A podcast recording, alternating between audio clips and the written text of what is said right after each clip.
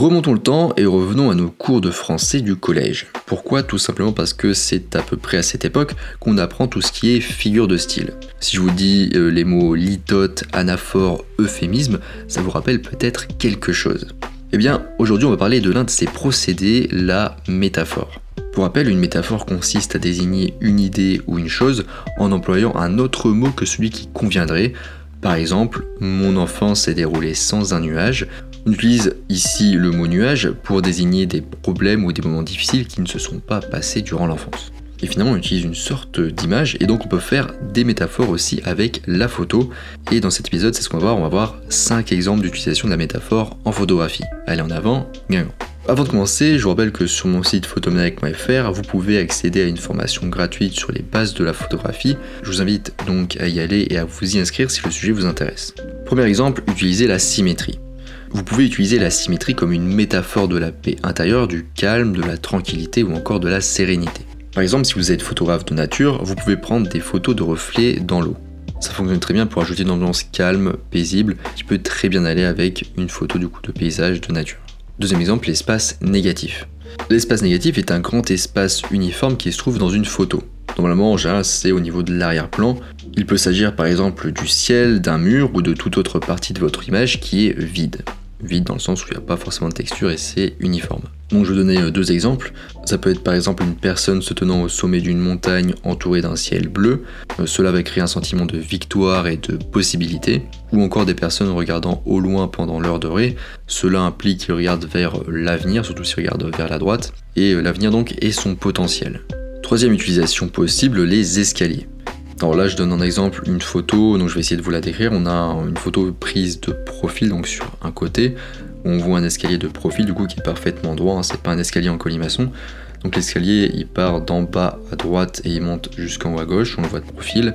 Et en bas de l'escalier, on a un petit garçon.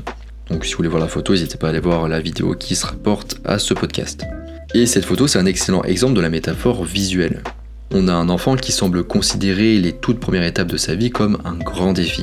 Et étant donné la longueur de l'escalier et le fait que les marches soient régulières, on sent que l'enfant a une vie longue et stable devant lui.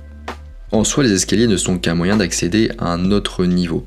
Et métaphoriquement, ils peuvent représenter un voyage ou un parcours. La façon dont vous placez votre modèle sur les marches va déterminer si ce voyage sera difficile ou non. Par exemple, si votre modèle descend les escaliers, ça peut symboliser l'échec ou la chute s'il monte les escaliers, ça peut symboliser le progrès et la liberté. Un autre élément qui va affecter la métaphore, c'est la destination d'escalier du coup de la personne. Où va votre modèle Est-ce qu'il y a une destination claire qui va intensifier le sens de la métaphore? Quatrième utilisation possible, dans la photo, les miroirs. Les miroirs sont littéralement le reflet de soi-même. En photographie, vous pouvez les utiliser pour symboliser l'introspection ou la découverte de soi. On peut aussi symboliser par exemple un traumatisme ou une fêlure avec un miroir brisé. En utilisant un logiciel de retouche comme Photoshop, vous pouvez ajouter encore plus de profondeur à votre photo en donnant au reflet une apparence différente de celle de votre modèle. Cela peut être une métaphore par exemple du développement personnel ou de la malhonnêteté ou encore du faux self, euh, pour ceux qui connaissent euh, ce terme. Un reflet différent dans le miroir peut également être la métaphore d'un rêve. Par exemple, on pourrait avoir un petit garçon qui se regarde dans le miroir et verrait un pompier. Donc comment il s'imagine lui plus tard en pompier. Et enfin, on peut utiliser l'exposition multiple pour les métaphores. La double exposition est l'un des meilleurs moyens de faire ressortir une métaphore en photo. Tout ce dont vous avez besoin, c'est d'au moins deux photos. Pour que la double exposition fonctionne, il faut que l'une des deux photos soit plus sombre que l'autre. Donc la double exposition, j'en ai déjà parlé dans un autre podcast, une autre vidéo, j'ai même fait un article à ce sujet, donc n'hésitez pas à aller voir tout ça si le sujet vous intéresse. Euh, dans la photo que je prends en exemple, qui est visible sur la vidéo, on voit en fait une personne et euh, en elle en fait on voit une ville. Dans cet exemple, on peut considérer que les villes sont à l'opposé de la nature et qu'elles peuvent souvent symboliser l'isolement ou la solitude. Donc cette double exposition semble être une métaphore visuelle du sentiment de solitude parmi ses euh, pairs dans un monde occupé. De nombreux photographes fusionnent des silhouettes humaines avec des paysages naturels ou urbains ou encore des textures ou éventuellement des objets. Imaginez par exemple la fusion entre la silhouette d'une personne et la photo d'un livre ouvert. Si vous positionnez le livre au milieu de la tête, il pourrait symboliser l'intelligence, l'amour de la lecture ou encore la rêverie.